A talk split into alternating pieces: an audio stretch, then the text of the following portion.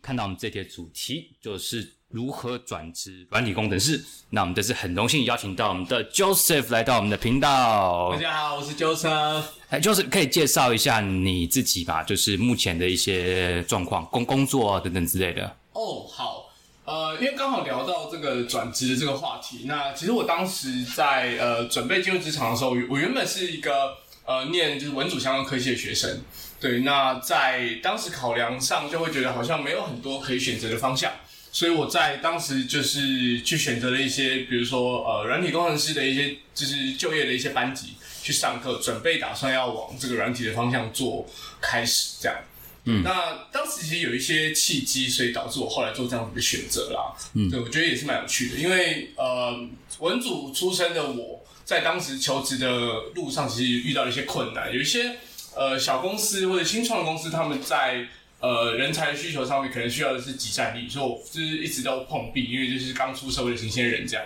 对，那后续就是在某一次的，就是面试过程之中，那个就是企业主就跟我说，你要不要去学一些比较呃真的可以及时战力的的的一些能力，包含了可能你有设计经验，你有一些就是广告提案或是呃企业竞赛，在大学的时候做过这样的相关的经验，或者是你有软体的一些背景。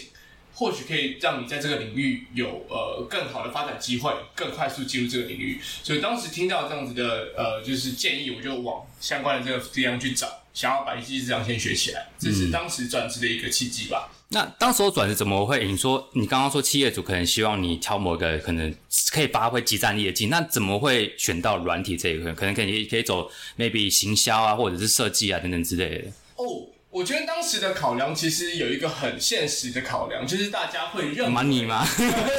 真的？money 真的是 money 的考量。那因为其实呃，在设计方面，我自己认知到我可能没有那么多的天分，嗯，对，或者是对于美学相关的东西。那另外就是在企业相关的这些，我觉得对我来说，那是一个很恐慌的概念，就是我肯定要不停的去想一些行销的 idea 出来，我很怕我哪一天没有点子，我在灵灵感的枯竭的对，哎我我我真的很怕这件事情发生，所以当时其实这是一个就是罩门嘛，我就会觉得我没有办法选择另外两块。那城市这个部分，虽然我是对它完全没有任何的经验，但我就想说，可以先去看看，我顶多就花半年的时间来测一看自己到底适不适合往这个路来发展，这样。嗯，那你那时候是呃那时候是有工作吗还是全职在准备成为软体工程师这件事情？哦，刚好那个时机点是我当兵刚退伍的时候。二，十二十几岁，对对对对，啊好年轻哦。还是我很年轻的时候。哇。所以，所以那时候其实花了一两个月找工作，然后后来发现到就是找不到之后，我就是全职的投入这样子的培训嗯。机构的课程里面，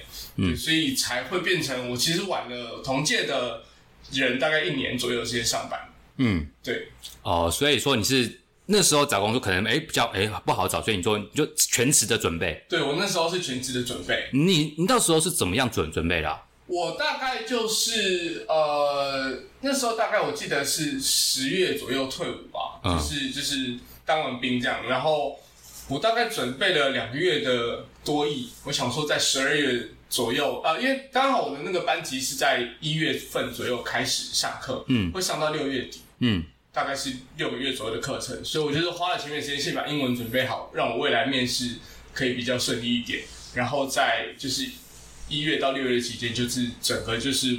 这个所谓的就业养成班的一个课程，这样。对啊、那我会想问一下，转职工程师或者工程师会英文这一块会很看重吗？呃你觉得？或听说读写啊，都很样样精通吗？还是说只要看懂英文就好了？其实我觉得工程师这一块，呃，就我们的碰到的英文其实就是很 specific 的的的内容，就是你就是跟技术有关的东西，理论上都要看得懂。但其实我觉得使用上真的没有到很长，除非其大部分都是读文件，因为就是软体工程有很多就是国外的东西为主，嗯的这些内容，一些 document，对对 document 的东西，你怎么去使用这个软体等等等这些东西，你会需要你的就是这些几个很基本的名词，或者是这个领域特有的名词，你需要搞懂。哦，其他的话，我倒觉得不一定会很长的，就是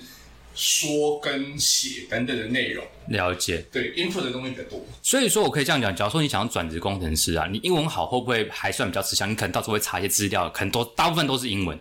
呃，这个是一定的，就是你如果没有完、完全没有英文的底子的话，真的会有一个门槛在，嗯比较难。真的，就算你真的转职成功，可是你呃上课的时候你都很 OK，因为老师会带着你去看所有的东西，基础的东西。但未来有很大的时间，你是必须你是必须自己要去找到这些资料来解决你工作上会遇到的任何问题。那到时候真的就是你只有靠自己，除非你真的很呃遇到很棒的同事，他们会愿意带你什么的，但。绝大多数时间你会还是需要自己去解决这些东西，所以英文是一个很重要的，就是你至少要读得懂。嗯，对你不一定要会讲，因为你不一定会跟人沟通。嗯，对，但你至少会看看懂文文件文件，然后去写。对对对对，了解。那我们再拉回好，那我想问一下，你那时候转职的时候啊，有没有遇到很困难的？你你会觉得说你会？你会遇到说，哎，我到底适不适合啊？或者是，哎，怎么一开始就是完全新的东西啊？嗯嗯，好累，好难呐！你是怎么样跟自己讲说我要撑过去的？因为我遇到一些朋友啊，跟你一样，呃，有些人说啊，我要去参加，然后可能上一两个月，这烤窑这三小啊，软你 啊，不要啊，我不适合。那你是怎么样去克服这个障碍的？哦。我觉得障碍在呃一开始上课的时候，大概前一两个礼拜，你都觉得还好，嗯，但是慢慢你就会发现，老师进入一些比较呃特定的领域，比较真的是呃软体架呃架构相关概念性的东西的时候，你会发现你没有那么快的可以 mapping 到老师讲的例子跟你脑中想象的那个感觉，然后我觉得那好像是一个开窍的过程，你就是。呃，听着听着，你当下可能不一定会听得很懂老师到底在说什么，但是你可能真的是晚上啊，或者是周末的时候，我那时候也会就带着电脑，然后去到比如说咖啡厅坐着，我就在那边写，嗯，就是老师给的一些练习题等等等。那从中你会慢慢悟到，就是哦，原来老师说是这个意思哦，哦，对，就是我觉得他中间对我来说只是一开始的害怕，然后到就有点听不懂啊。但到最后，你真的要慢慢消化这些东西。我觉得我算是比较幸运，我当时有有这样子的机会，可以慢慢领悟到，有点像是突然间醍醐灌顶的那种感觉。你就突然觉得，哎呀，哎，打被雷打到，嗯，该啊，其实啊就是这样嘛，是这样啊，不就是这样嘛，啊，其实也不难嘛，就对。但是那个感觉就是它的它的速度是慢的，对，就是你会一点一点，哦，原来老师昨天讲的这个东西是这个意思啊。然后，但是你还是有很多一大块的东西是完全一堆问号，还是问号，问号，问号。所以你会慢慢、慢慢的用时间累积去把这些东西 pick up 起来。嗯，对。所以我觉得对我来说，它没有一个很大的恐惧。我反而是觉得，我一每天每天都在有一点更了解这个东西的感觉。所以它是个乐趣，它不是个恐惧的所在。所以你会觉得啊，解像解数学题，哎，这不会，反正哎就哎解完题，哎呀成就感，然后一下靠腰这样题更难，我要把它解决。对对对对对，我我觉得比较像这个概念。那在这个过程之中，我觉得还有一个很重要的是，你有同才可以跟着你一起来解这样子的题目。对，我觉得那时候其实不只是自己的心理上转变，我觉得有有同才在，大家会在下课之后，然后比如说我们九点下课。那可能会一起待到晚上十一点，然后大家会一起在那边聊，说哦，我今天遇到什么问题，哦，我做到哪里，你做到哪里，这样。这样好像高高中、大学拼那个只考、联考、联考的概念。我觉得半年来说，对我来说像重考班的生活，但是其实蛮有趣的，会就是交到一些未来业界上可能会就是互相 backup 的朋友，这样。嗯，对。哦，所以你说你觉得同才的一些呃一些激励也是很蛮蛮重要的。呃，我觉得在那个环境底下，因为你会认知到说自己在这边。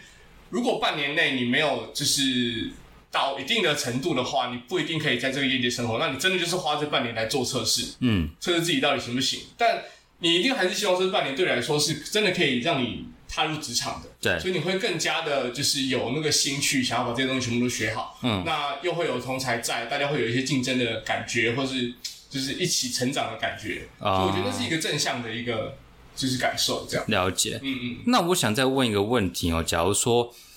通常对于想转职的人，你会建议说他可能 maybe 可能有些人上班嘛，可能有些人全职，那你会建议他是要全职，比方说我不干了，我裸辞准备，还是说我下班的时候也稍微就是看一点看一点，然后中间有无缝接轨，比方说我原本做业务，嗯，我可能下班可能一年两年呃呃半年时间都在看看看，然后之后直接转，你觉得嘞？你会建议哪个方向？我会建议啊，因为其实大家。会想转职，可能就是你在你原本的这个环境里面得不到一些你想要的，不管是薪水或者是一些成就感等等，那你想要往其他地方去看看嘛？但是进入，如果你真的想要考虑要进入软体工程或是软体相关的这个产业的话，还是有一个点是你要先看看自己到底适不适合。嗯，所以我会觉得它的方向应该是你可以要花一点你的就是休息时间，先去了解。你到底有哪些选择在这个产业里面？嗯，这产业是一个蛮大的地方，你可能想象里面会有一些专案经理，有呃开发的工程师，有中间测试的人员。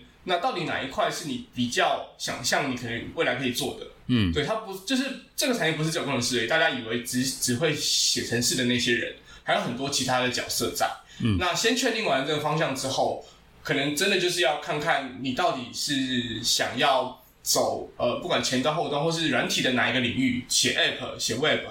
对，或者写一些后端的东西，或者是你可能想要做一些 Infra 的东西。对，就是它也是很多不同的面向，让你可以去考量的。那我觉得最重要的还是先看看基本的你那个领域的东西，最最基础的城市，因为呃，最基础课程啊，应该说课程，就是你是不是可以吞得下去？嗯，因为网络上现在其实蛮多影片，让你就是快速的大概理解这个产业到底在干嘛这件事情。所以先把这影片你看完一部十分钟，你会不会想接着看第二部？你想了解更多？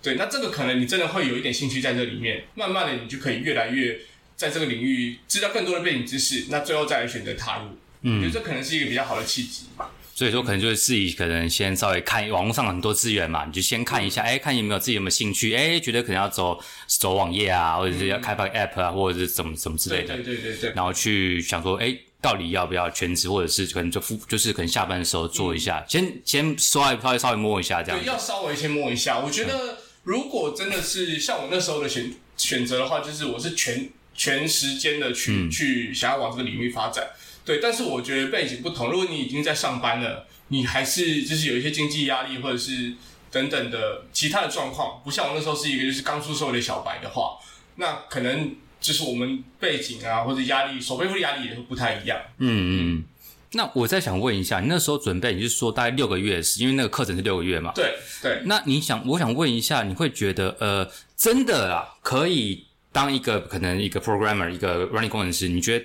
时间上大概要学多多多久，或者是时间其实没有很重要，可能说你要做专案先出来，你觉得？呃，我我觉得时间可能不一定是重点，嗯，就是你可能真的要了解了整个，比如说简单的网页开发好了，嗯，那个网页到底需要什么东西，它后面要跟呃伺服器沟通到底需要哪些东西，我觉得就是你把这一整个流程自己走过一遍。那呃，在面试的时候，人就是基本上他知道你是新手，他也只需要知道说，哦，你对整个流程是熟悉的，你可以快速的呃加入这个团队，然后可以呃有一些 output 出来。基本上，人家在呃对小白这样子的，就是刚入行的这个工程师的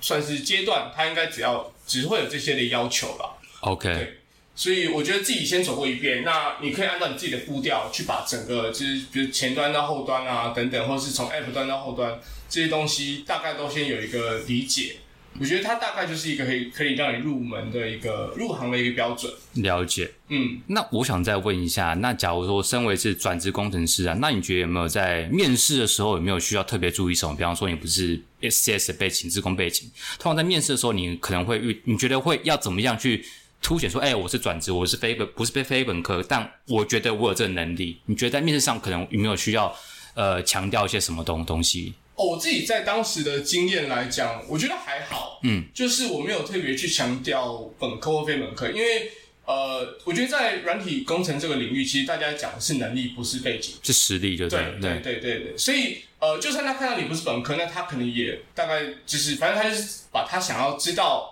关于你的这个 level 的问题问完，你回答的如果好，他也不会看你是哪样的科系或是怎么样的背景，嗯，对，所以变成是你反而就是只要关注到自己的能力上面，能不能够呃，就是 match 到这一间公司的需求，或者是你应该要多做点功课，是 for 你所呃面试的这个这个公司，它到底做什么样子的领域，对，或者是什么样子的技术背景，对，它使用什么样的技术，你可以做点功课，那在。面试的时候反而会是一个比较呃快速进入状况。了解，嗯。那我想再问一下，那在面试的时候，假如说身为新手的转职的工程师好了，或者比较还没入行的，那你会建议他走哪一个公司比较好？说大公司、小公司、新创，还是其实或是哪个行业嘛？或接案嘛？或派遣或者是什么之类的？还是说有就好呢？还是这个的话，我倒是会觉得，呃，在一开始的时候。我会比较建议他，如果可以待到一些开发的专案，开发就对。对，开发的专案的话，基本上你可以快速累积实力，但基本上这个我自己的呃经验告诉我，这是比较困难的。大部分很多人进去就是维运为主的，那差别上是什么呢？开发的话，基本上你会需要呃，就是从呃你的你的同事那边可能会拿到一些需求的规格，你就照着这个规格去把这个产品呃软体的产品开发出来，这样大概是这样。所以它是一个全新的东西，从无到有的过程。那在维运的方面，当然就是它已经有一个产品在那边了，然后它已经 run 了一段时间了。那中间可能有什么 bug，有什么新的需求要加，那你就负责把这个东西加上去，或者把它修好。差别上大概是这样。所以一个是从整份程式码可能不一定都有，或它只有一些基础的架构在，你要把它的肌肉填进去，大概是这样。那另外一个就是哦，看哪里有病就医哪里，或者是哪里有需要装义肢，那你把它装上去。嗯，新的新的 feature，新的就是功能这样子。了解。对，所以我会觉得在呃开发的这一段的话，你可以快速的了解到底一个就是系统它从零到有，你需要建构哪些东西，那可以让你的知识实力有比较快速的提升。但我并不是说在维运的部分没有，只是维运的话，你可能会呃太习惯看着前人写的东西，你就照着他的东西磕，你可能不一定会有自己的一个一套想法，是说哦我要怎么样子去构建一整个完整的系统这样子的概念。哦对，，所以你可能要用额外的时间来做练习，了解这。是比较大的差别。所以说，你可能比方说你加入一些维运的公司，那可能就是开发的可能就比较少。那你可能说你像可能下班之后你要自己做一些 side side 对，project 你，要自己做一些 side project。这样子原因是说可能技术上的累累积吗？还是说能力上累累积的的的的的问题？还是你觉得维维运比较维运的话，可能学到东西会比较少一点？我觉得可能就是维运的话，你当然是在这个地方先看到它整个大架构是怎么样。那你要，那你要分辨出这个架构是好是坏，其实还是要靠很多的城市码的阅读，你才可以知道说到底这样的一个东西。嗯，是不是大家眼中的那个好，或者是你自己的判断，会觉得有没有哪里还要再加强的？可是一个既有城市码已经在那边了，嗯，所以你可能会很习惯的就去单纯的阅读啊，阅读完之后就加那个，反正看看看他照他的思路啊，反正就会应该是加这个。这里吧？对，你就会直接加。那你自己的思路就不一定有那么一个完整的架构出现。嗯，对啊，所以你会建议说，假如说可能你比较新手的话，能加入可以负责开发的会比较好。我我觉得我当时是就是经验上，我一开始加入也是一个开发的团队，是，所以可能我会知道我写的东西不是那么好，嗯，但我有前辈可以帮我就是顾着。嗯，所以我觉得我那时候的感受是，呃，就我每天都有在进步，每天都有学到新的东西的感觉。嗯，对啊，那时候的感受会觉得还蛮开心的。所以说要最好是能够加入、能够开发，然后还有加上有前辈可以带啊，那那没有前辈给你带，助就直接就没有前辈可以带的话，那你真的只能靠自己。那这个就是真的是领进门之后，你的修行在个人了。所以这样感觉就是啊，我觉得要要要有一点点运气啦，但是但是总归来讲，你还是得有，就是既然你身为一个软软体工程师或者是软体相关的产业的人员，你要有一个自觉是，很多时候成长就真的只能靠着自己，不是那么多的经验传授可以让你帮，就是可遇不可求的，对对对有就是你赚到，你没有干应该啊啊，不然我请你花钱请你来干嘛？请你来问，请你来问问题的。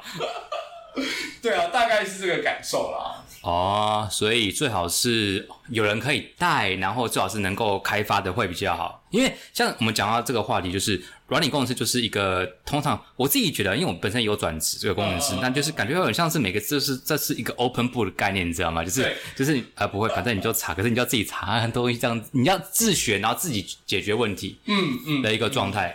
我觉得是这样子。对啊，就是因为公司你很多时候就是要自己发现问题，然后自己把问题解决，就是一个不停的咨询的过程。一直在哎、怎么会？反正就是有遇到一堆部队一堆的一堆的问题要自己解决，一直解决，一直解决。对啊，哦，那我想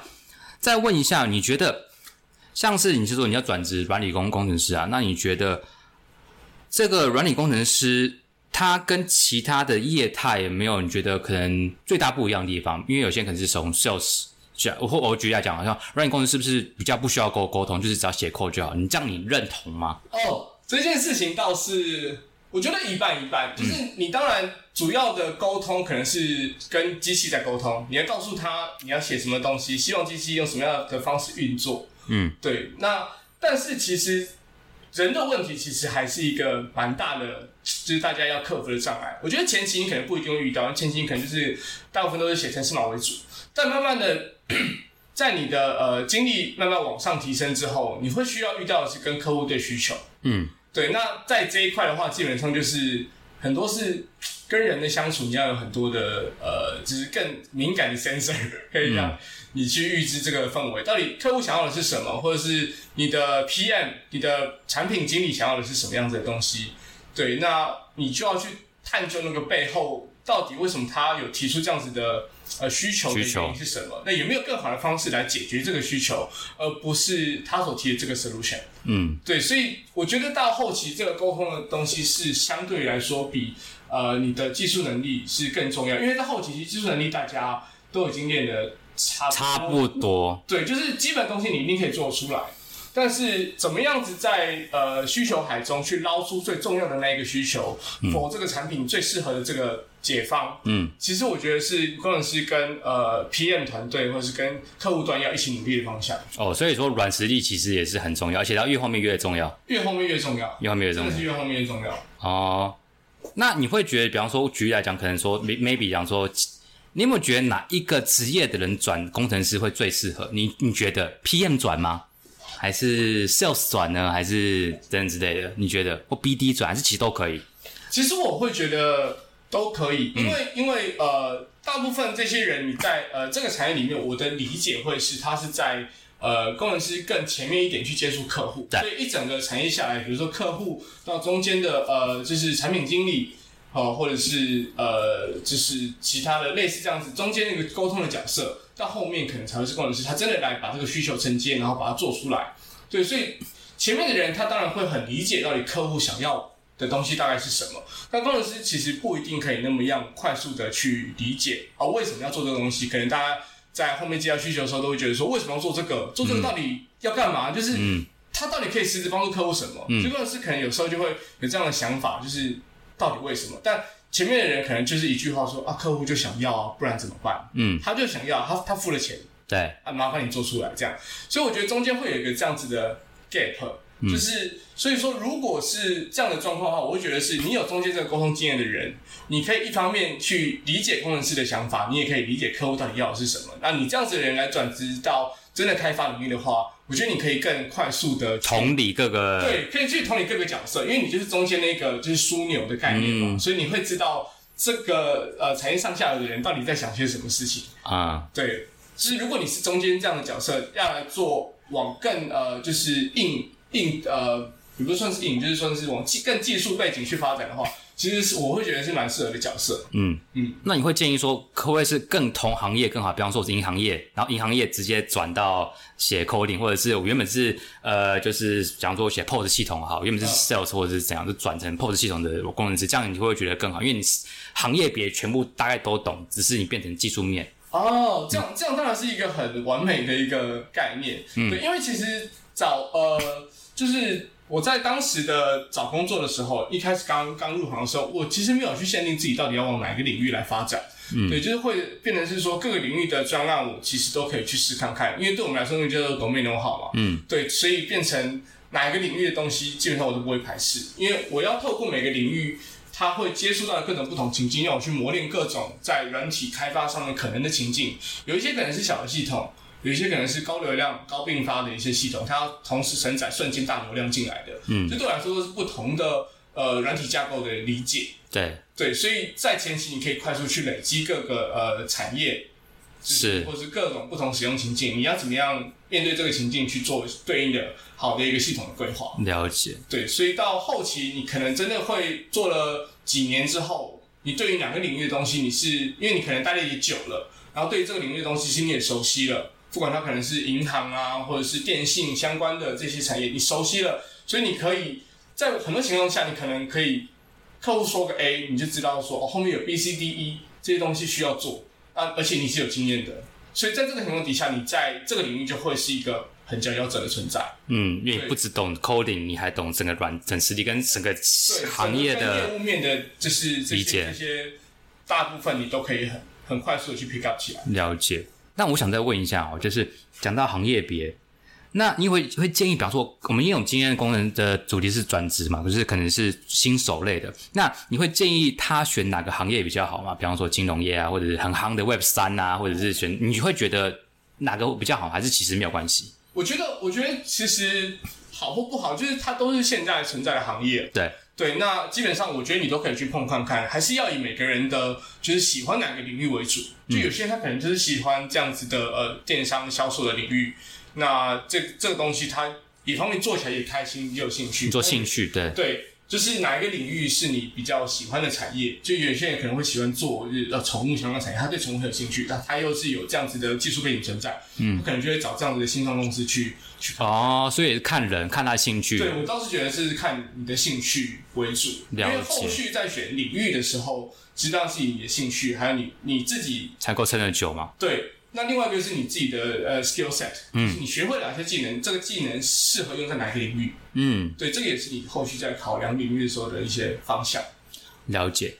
那我想再问一下，就是有关于就是诶投履历好，或者是呃面试的时候好，你会你会觉得要准备什么东西嘛？假如说转职的，比方说作品集啊。或者是可能说你们上课一些证书啊、证照等之类，你会觉得以转职的工程师来讲，你要准备什么，可以让你在面试中比较容易被选中？说啊，我就要选选你，你觉得？哦，好，如果是在新手这样子的阶段的话，但如果你是做前端网页的，嗯，做一些视觉相关的，就是就是开发的话。我觉得当然作品集还是一个蛮重要的存在，就是把你开发过怎么样子的，就是画面啊、网页整个感觉，就是把它呈现给就是面试官来看。其实你可以做成这样子，对，就是这些都是你设计上的方向，或是你在考量一些呃功能的实作面上，你有多想到了什么东西？嗯，对，这就是很展露你的武器的一个地方。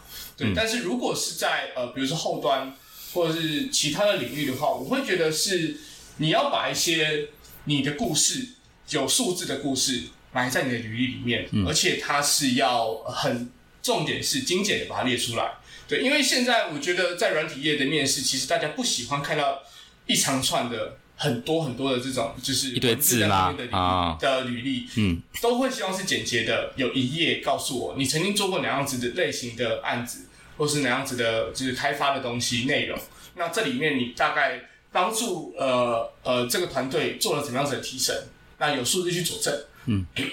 不好意思，没事。那有有数字佐证完了之后，他就会问你说你怎么做到的？所以在后端的时候，常常会是有这样的东西。嗯，你就要把你的这些 solution，就是慢慢的跟你的面试官去去陈述，那他就会知道说你的价值在哪里。然后就是比方说，你可能呃做这个专案，让你的那个 server 速度提高二十趴，哎，你怎么做到的？然后你就说哦，我后端我写的哪些？对对对对对，我用哪些的方式做到这样子的东西？当然，如果你一开始没有做评级的话。基本上，我觉得，呃，面试官他也会知道，就是你的等级大概会落在菜鸟等级，那他问的问题就不会是这些很开放性的，要你去呃阐述你之前怎么样子遇到什么样问题啊，解决什么这样，或者是你在呃就是求就是学习的阶段遇到哪些问题，你怎么样解决？他看到的是你这些解决问题的能力，跟你怎么样面对挫折等等这些很基本的，就是职场上会遇到的东西。职场上遇到的东西，嗯嗯嗯。那我想再问一下，那传说 Joseph，你就是假如说你刚进入，哎，那时候回想一下，你就是可能有段时间几年前，就是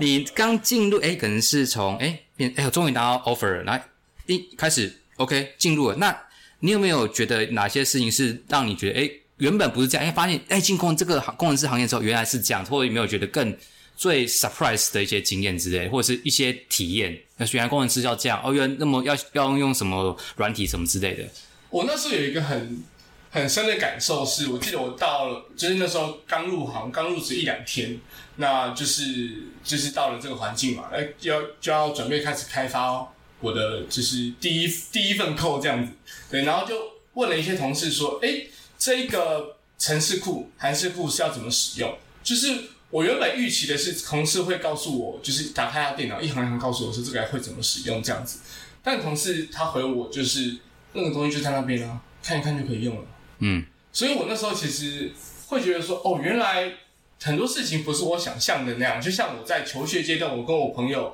就是在教室那样子，哎，这个怎么用？他会告诉我的这样，其实完全不是这个状况。所以你就是真的要去翻找已经在那边。就是大家都在用程式嘛，然后自己去看别人是怎么使用它，然后你要去学会，你要学会模仿，学会复制，那个那个感受，其实在我那一天，我会觉得说，哦哦，对我真的在上班了，我不是还在教室的那个学生。于是你付钱，然后老师教你，啊，你不会，然后教你这一行，然后这一行，对对对，那感受其实会蛮深刻的。对，那那个是在我大概上班前面一两个礼拜我就遇到的事情。嗯，对，所以我会觉得那那个那个对我来说是一个 surprise 的点。嗯，但后来你想想，嗯，其实也本来是这样，我今天是来领领钱的，我不是付了钱说我要来学习的啦。对啊，所以那个真的会感受上。所以要给入职要转职人不要想太美好，你不要以为上课然后到哎就一行一行教，那你不上完上班之后哎那个同事哎，请问那第一行跟第二行什么意思？他不会理，他可能不会那么理，但你会也是会遇到一些人很好的前辈，他会告诉你。嗯，但就是那真的是你的运气，就是人家没有跟你讲也是刚好而已，人家愿意讲就是哎恭喜你遇到，你赚到。对对对对对，不然你就是自己就自己查啊，哦，跟跟我什么事情啊？就是大概会有这种感受。对，但我不是说这个是不好，因为本来就是这是大家各自的工作嘛，他也没有义务要真的要帮你或什么的。所以遇到好前辈很重要，我觉得是蛮重要的，我觉得蛮重要。但后续你可能真的可以在考呃，就是选择的时候可以问问看你的面试官说，哎，我们的团队有没有在做 code review？嗯，这件事情，我觉得它也是一个可以让你快速成长的方式。code review 是什么意思啊？code review 其实算是呃，你写好了程式码，啊，你准备要真的呃放到、就是、上线，对，真的要上线之前。如果有一些制度可以确保你写的程式码是有一定的品质的，那这个这个审查的概念我们会叫 code review，嗯，可能会是你的团队里面比较资深的工程师，或是你的主管会真的去看你写出来的东西到底有没有符合整个团队大家共有的默契或是规范，对，然后就是让你写的东西不要跟大家差太多啦，嗯，大概是这样，或者是看你写的东西到底是不是有符合我们这次要开发的就是相关的企业逻辑，嗯，对，所以他可能就会大概看一下。那往往在这个程，在这个过程之中，也是就是呃，资深的前辈对于一些就是之前之前的后辈有一些提点的重要的时刻，他会告诉你说，啊，这样写其实会有什么样子的结果，可能会写的比较呃，成长跑起来比较慢啊，等等等这些就是问题，是新手比较不容易看到的地方，他会在那边做提醒。所以说，你觉得面试时候可以问那面试官，哎，没有 code review 这个部分？对啊，对啊，对啊，就可以间接知道，哎，他们没有前辈带哦，或者什么之类的。这也是一个你可以偷偷。发现这个啊，只要没有 code review，反正你来就写就对了，他就觉得啊，这个感觉好像自己要要自己扛了。对，或者是说你会知道说这个团队它其实是有一个呃规模或是组制度在训练，就是让呃整个团队的就是开发品质一起往上提升的一个就是一一个团队啦。如果有这样子的，你可以大概这样子判断，这样最好，对不对？对对对对对对，其实不管对于公司产品或是呃专案本身，就是都有一定的就是。风险控管的感觉，了解。对、啊，所以以新手来讲，不建议他选完全就是好像要自己熬，就放你开发，你就自己开发。对，所以我刚刚讲的是说，就是觉得你可以进到开发的团队，其实是蛮不错的。嗯，但有一些前提存在，会需要有人来确保你的品质不会让整个就是系统有很大的问题问题存在这样子。那你又可以在这边快速的学习，当然这过程中是痛苦的，是累的，你会觉得压力很大，因为你的东西可能马上开发出来，马上就要上线，嗯，就要面临到所有使用者的这些 feedback，嗯，对，那你也不知道到底上线会不会被大家电得很惨啊，或者是说到底会不会有 bug 啊等等这些，但越大的压力伴随的就是越大的就是收获嘛，我会这样认为啦。越大的收获，嗯，就是反正就迟早要面对，反正就是反正就是一个工作嘛。对啊，对啊，对啊，对啊。了解，所以说哦，所以说。不管你要选新创也好，或者是要选有规模的就制作的公司也好，你觉得可能就是建议新手转职的话，就是能选开发就选开发，有能碰，到后可能有 code review 前辈可以带是最好的。我会觉得它是对你成长速度比较快的一个方式。嗯，对啊，就是如果是唯一的团队的话，你当然也可以去问问看，这样子的团队里面是不是有类似这样的机制。如果一样有 code review，一样有前辈可以帮忙，或者是他也愿意让你去各种做新的尝试。那这样我我觉得其实也，就就算他是一个唯一的团队，其实也是还是蛮 OK 的。嗯嗯嗯嗯，了解。那我想再问一下哈，那假如说碰到转职啊，你会建议新手的话，可能会先碰哪一个领域比较？比方说，我想说我现在想前端嘛，或者后端啊，或者是手写 App 之类的，你会建议走哪一块会比较好吗？其实都可以。其实我的建议会是你还是得看看你自己的喜好。嗯，对，这个我觉得是最大的差别。首先你要先。愿意去看城市嘛，你才有可能往这个领域去慢慢的发展嘛。嗯，对，就是或者是你愿意去把很多很复杂的架构去统合成一个一个系统面的功能，对，那这个你可能才比较容易往这个就是软体开发这个产业去发展。对，那接下来就看的是你到底对于美感的灵敏度比较高呢，还是你对于一些呃就是商业逻辑的撰写，或是你这个逻辑相对来说比较清晰的，你会适合往后端这个地方去发展。对，但我不是说就前端没有逻辑，不是，只是它对于美感的一些需求，或是对于整个使用体验的感受，它要更加的呃有这个敏感度在，对你才可以去设计一个好的使用者界面，让使用者使用起来是完全无痛的。对它，它打开这个网画面，他不需要什么太多的文字提醒，一步一步一步就可以达成他想要的，就是这些功能，他就可以做完。对，那我我会觉得，如果你有这方面的一些才能，那往前端的。发展一开始往前端发展，可能也是一个还蛮不错的选择。嗯，对，因为呃前端的话变成它以如果你学的是 JavaScript 这样子的一个一个程式语言的话，它其实不不单单只有写前端，后端它也可以用一样的语言来完成。所以如果你从这个切入点进去的话，你未来可能全端都可以由你一个人负责。对，那你在这这整条路上基本上就是一个打通的概念。嗯，对。那后端的话。我像我自己走后端，但我会觉得说，对于前端的东西，我会有点害怕。对，原因其实是因为我觉得我对于这样子的画面的编排啊，或是美感等等的，不是那么的呃有 sense。对，但我觉得走到现在，其实有时候你也不得不去面对这些事情。对，所以其实早晚你都会遇到，只是你一开始的切入点是哪里而已。对啊，我会觉得就是这条路上其实很漫长，是你从哪个地方去切切入而已，会让你。从这个地方切入比较无痛，比较快速的可以在这个领域就是有一席之地，嗯，这个概念。那会不会比方说新手建新手有像有些问题来说，新手走前端比较容易，走后端比较难？我觉得这是一个谬误吗？这是一个大家常常在进入这个领域之前会听到的一个说法。对，那我自己会觉得，对我来说的体验反而不是这样。我觉得走后端比较容易，走前端好难。因为我在在在当时在就是学前端的画面的时候，我会觉得我常常会需要去调那个 CSS 啊，或是整个网页的那个就是样式，调到我真的很崩溃，就是差一差二，然后调到只是会觉得说我花很多时间在调，但是看起来东西差不多，可是真的呃看的人他就会知道说，呃这其实是有差别的。嗯，哦，我觉得我就没有这么有 sense，只是我调的很崩溃，我最后就是果断放弃前端的部分。